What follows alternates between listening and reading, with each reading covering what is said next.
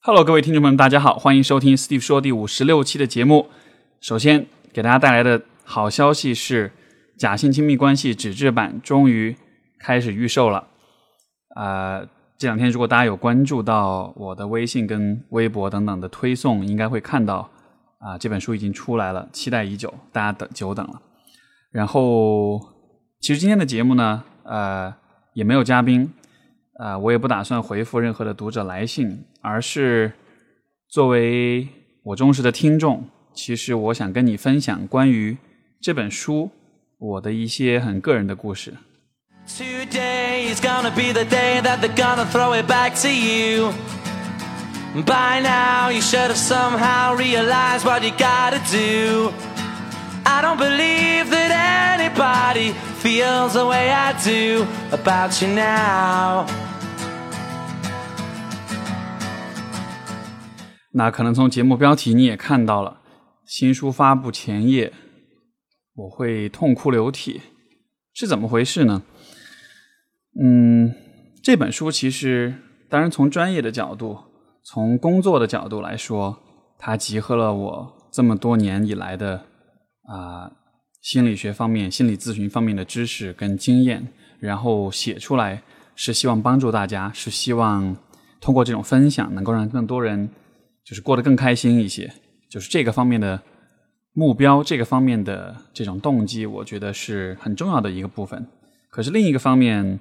啊、我觉得他也跟我这个人有一些关联吧。嗯、我可以从我小时候的时候说起，就是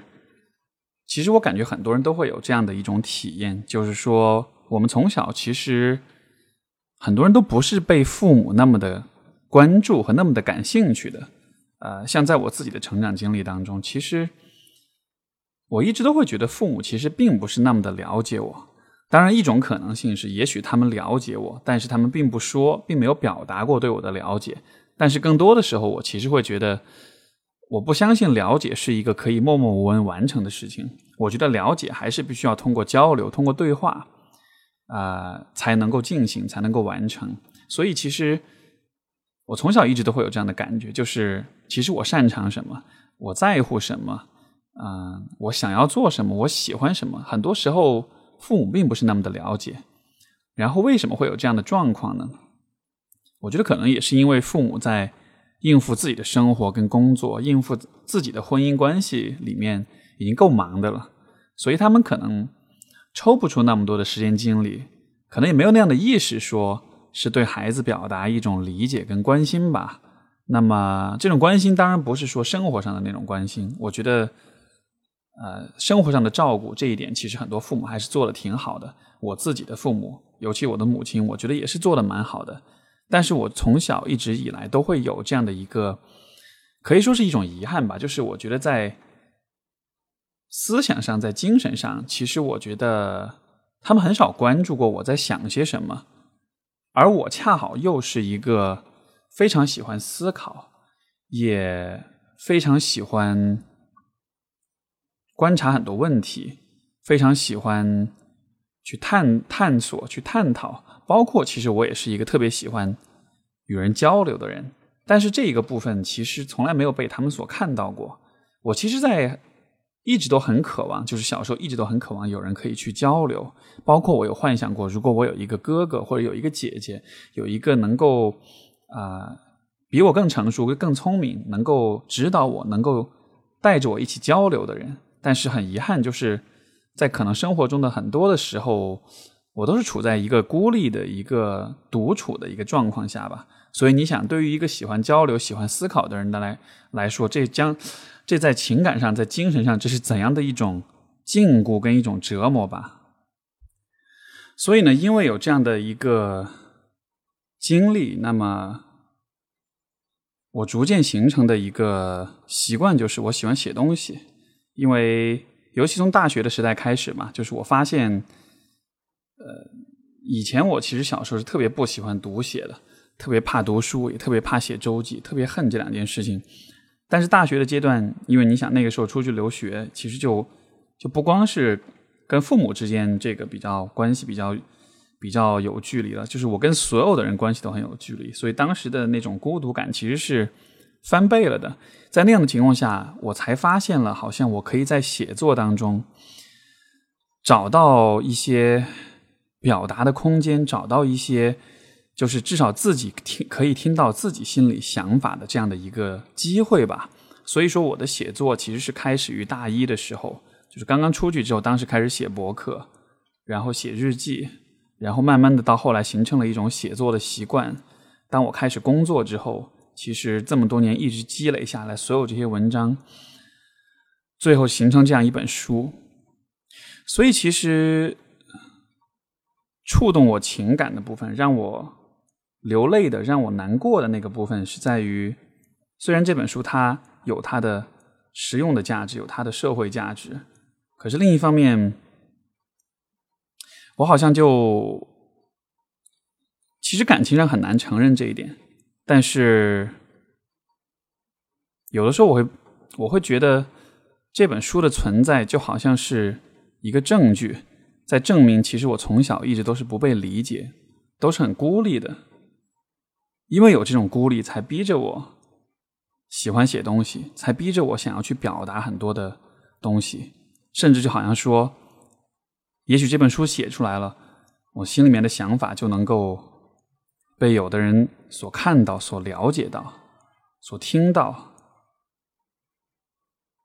讲到这里，心里面其实还会有些波动啊，会有些会有些难过的感觉吧。啊，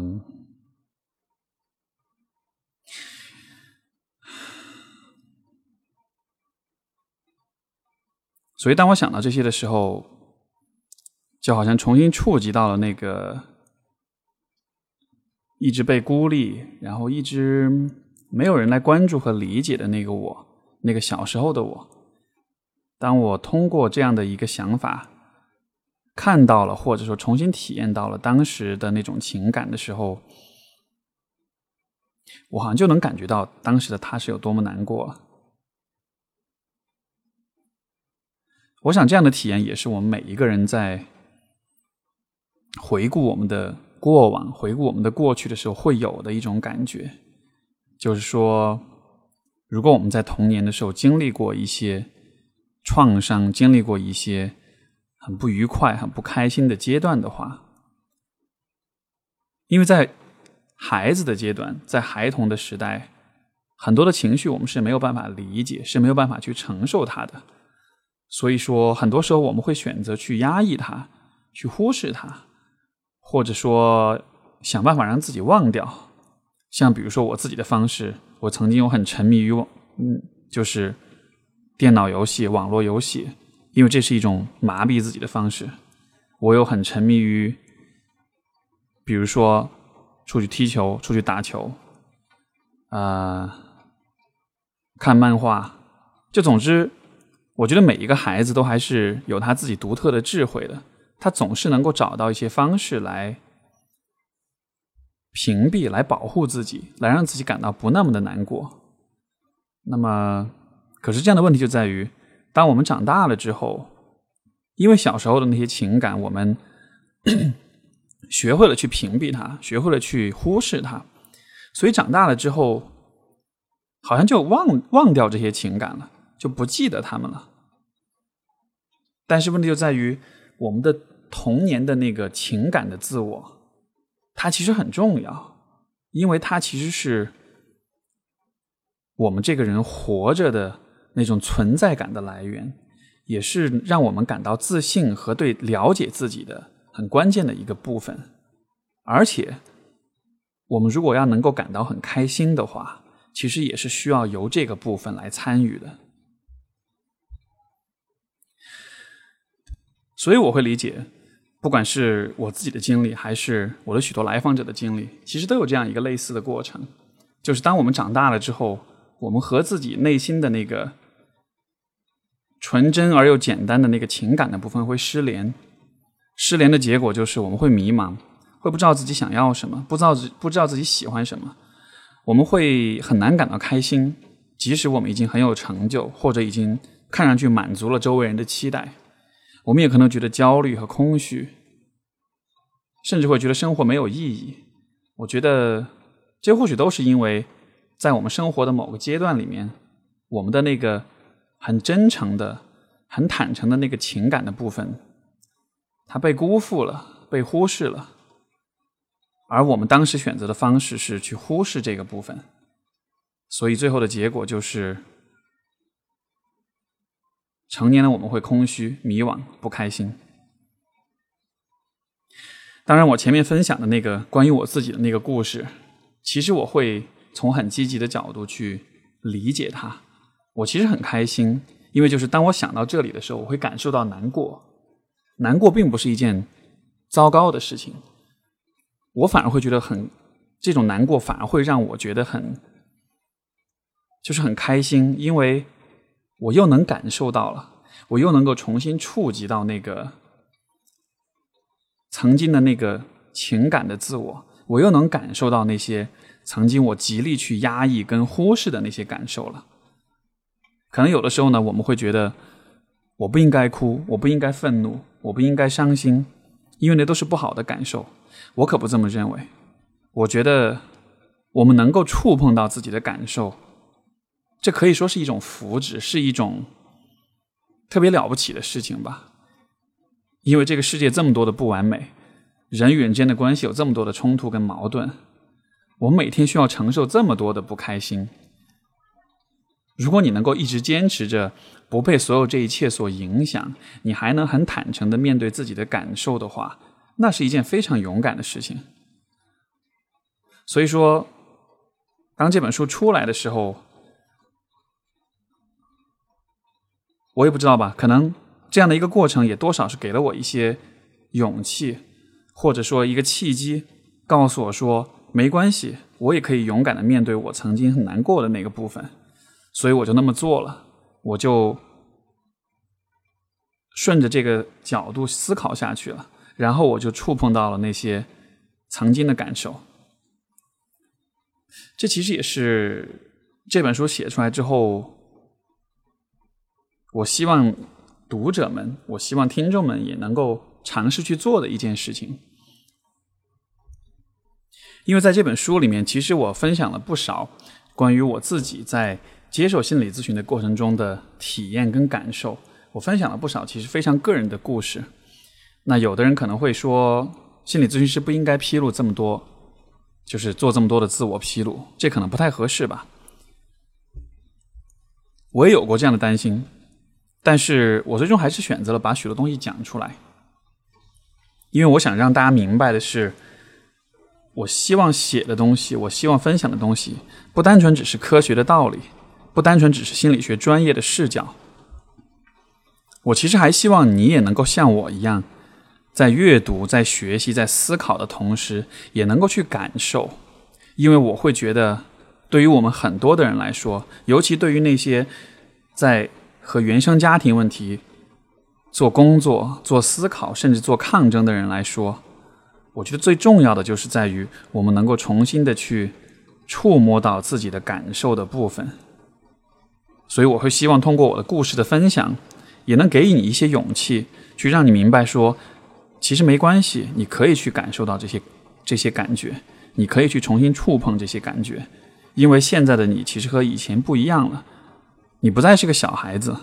你不再是孤独的一人，你身边有能够理解跟支持你的人，你对自己的了解和把握也比以前更强了，而且最重要的是，你其实已经不再需要依赖父母来生存，来让自己开心，来让自己成长了。我总是喜欢跟。我的来访者或者身边的朋友说：“你看，其实我们也就是人生的前面十多二十年，很很依赖父母，但是后面还有那么至少六十年，甚至七十年、八十年的时间，我们还有那么长的时间呢，我们还有那么多的自由呢，我们其实完全可以去创造、去获得自己想要的生活。只是说呢，很多的听众、很多的读者。”刚好处在二十岁、三十岁左右这样的一个阶段，这个阶段呢，恰恰是一个我们开始试图摆脱原生家庭的影响，去建立自己作为一个成年人这样一个阶段。所以，好像在这个阶段，原生家庭的这个问题会显得很难解决，会显得难以摆脱。可是，事实是，只要你坚持在这条路上思考下去，工作下去，慢慢的到了后面的年纪，你会发现，曾经的那些记忆、那些创伤会慢慢的远离你的生活，他们不会在你的生活中继续扮演一个多么重要的角色，取而代之的是，你可以开始真正的感受到自己的喜好、自己的向往、自己的理想在哪里，然后用一句俗话说 “follow your heart”，就是你能够很坦诚的面对自己的感受的时候，你就能用这些感受作为引指引，作为指导。去发现你自己想要的生活是什么样子的，去创造那样的生活。所以说这本书，一方面我是想给当下的成年的理性的你去讲一些道理；另一方面呢，我其实也想给曾经的那个感性的、天真的、受伤的你带去一些感受，去安抚他们。我觉得每一个孩子的成长都是很不容易的。因为每一个孩子都非常的敏锐，非常的敏感，他们总是能够很清晰的察觉到父母对他们的期待是什么样子的，然后他们会很小心的去尽量满足父母的这种期待，甚至有的时候父母并不会直白的表达，但是孩子们总是依赖父母的，所以他们需要去了解，需要去确保他们的所作所为都是父母认可跟喜欢的。我能理解这么做的原因，毕竟对于人类来说，要成熟、要成长、要生存，我们必须依赖父母。可是另一方面，这样的敏锐、这样的努力的迎合跟满足期待，它带来的一个副作用就是，当你成年之后，你可能很难去区分，你到底是变成了一个父母期待你变成的样子，还是一个你自己真的想要、发自内心想要变成的样子。我觉得这能解释，比如很多的人在成年之后，他拥有着体面的工作、不错的生活，然后社交的关系、地位各个方面都是受人认可的，但是还是会不开心，还是会不满足，心里面还是会有空虚的、抑郁的感觉。为什么会有这样的感受呢？其实就是因为你现在的样子，也许压根就不是你心里面真的想要变成的那个样子。因为我始终是相信说，每一个人其实他们的骨子里面、他们的天性里面，多少都决定了他们未来会变成什么样子的人，他们喜欢变成什么样子的人。但是呢，在很多的情况下，在很多的家庭里，这一个部分是不被父母所了解的。所以说，父母会按照自己的想法和思路去给孩子做规划，去要求，去期待。包括在我们长大了之后，对于我们的亲密关系的问题，对于婚恋的问题，很多的父母也会有直接的干涉。所以说，在这本书里面，我把所有的文章分类成了三个大类，分别是和恋人的关系、和自己的关系以及和父母的关系。我希望通过对这三种关系的探讨，因为这三个关系其实是决定我们人生幸福指数的。最重要的三段关系，我希望通过对这三三对这三段关系的探讨，去帮助大家更多的了解，说我们现在的样子到底是不是我们满意的、我们想要的样子？我们为了取悦父母而放弃的样子是什么样的？我们当下的不开心，是否是因为其实我们心里面还有其他的一些更渴望的一些愿景？跟一些画面，跟一些目标，《炼金术士》里面有过一个观点，就是我之前经常推推荐的那本小说。他说，其实很多时候真理往往都是最简单的，近在眼前的，但是我们总是会想象真理应该是很复杂的公式，所以反而容易忽略了真理。关于人生，我觉得最直白的真理就是我刚才所提到那句话，就是跟随你的内心。这句话的意思到底是什么呢？其实就是在于每一个人想要变成的什么样子，想要拥有什么样的生活，我们大概都是会有一些感觉，会有一些心里面的冲动跟愿望的。只是在成长过程中，很多时候我们把这样的一些愿望放在一边，而转而去满足父母的期待了。这也是为什么现在在我们生活中有越来越多的人，他们会有这样的生活轨迹，就是他们花了很多年的时间在企业里面做白领，摸爬滚打了很多年之后，突然有一天意识到这不是我想要的生活，然后他们会丢掉一切，然后去做一些看上去很不靠谱的事情，去开花店，去写书，去做一个职业的潜水教练员，去。到某一个偏远的国家去做志愿者，或者是其他的看上去很疯狂的事情，但是我其实特别能理解这样的一种变化，因为重点不在于这些人后来选择的事情是靠谱还是不靠谱的，而是在于当有一天你真的意识到了，其实你的内心深处是有一些你特别在乎的、你特别想做的事情，不管别人怎么说，不管周围的人如何期待，你都无法忘怀的话。那么，我觉得这样的一些事情，或许才是你发自内心的骨子里真的想要做的事情。而我也会认为，只有当有一天你真的有能力、有自由创造、实现这样的生活的时候，你才是真的有可能过得很开心、过得很满足的。你看，比如像写书这件事情，我小时候从来没有想象过自己能写书，因为父母一直都觉得我成绩不好，我妈。她是中文系毕业的，但她一直都很讨厌我不喜欢读书这件事情。我一直都觉得我跟书是没有缘分的，更不要说我有可能写书了。但是最终让我完成这部作品的，不是父母的期待，不是那种人应该多读书、多学习那样的那种认知，而是在于，在我内心最深处有一个渴望表达、渴望交流、渴望被人理解的那样的一种感受。在过去的这么多年里面，当我逐渐的学会了去面对、去接纳这种感受，去给予他空间表达。当我做到这些之后，我就发现了我真正想要的方向是什么。这个方向也许和最初我母亲对我设定的那个方向不矛盾，可是它的出发点、它的产生的原因是截然不同的。它不是来自外界，不是来自某些道理。不是来自某些说教，而是来自内心最深处的那个部分，像是有一种很原始的、很天然的一种不能忽视的一种呼唤的样子。它会告诉着你，它会指引着你，让你往一个特定的方向去走。我觉得，如果每一个人都能够通过阅读这本书去找到这样的声音和这样的方向，那将是我写这本书。最大的荣幸，我也会很鼓励每一位朋友，不光是通过读这本书吧，而是通过任何可能的方式去学习、跟思考、去探索与发现。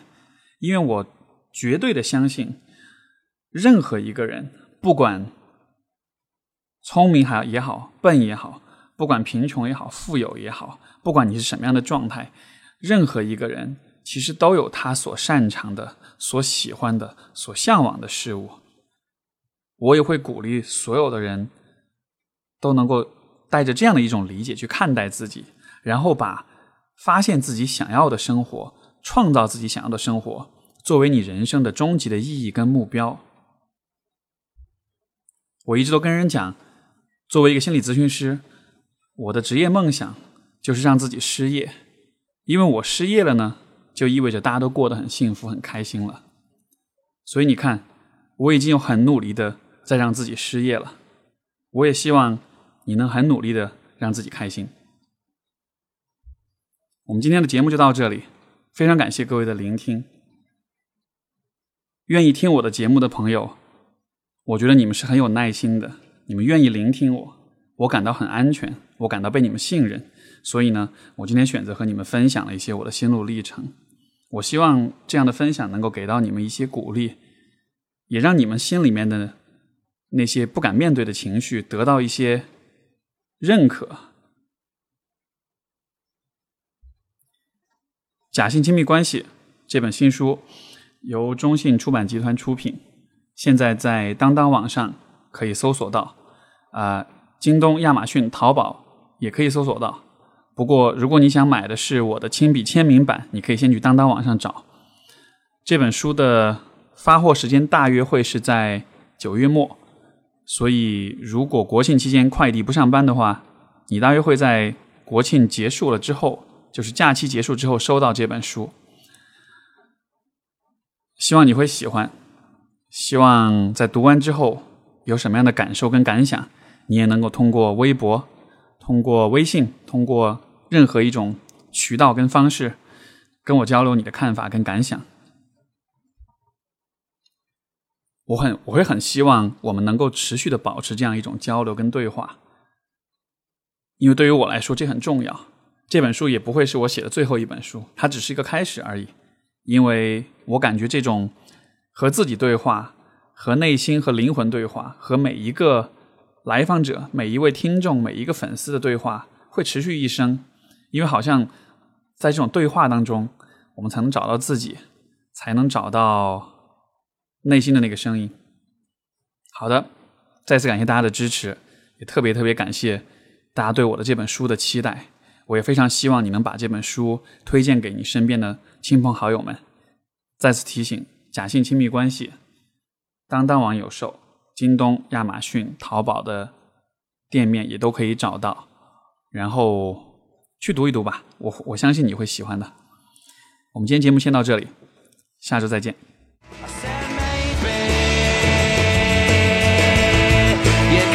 be the one that saves me.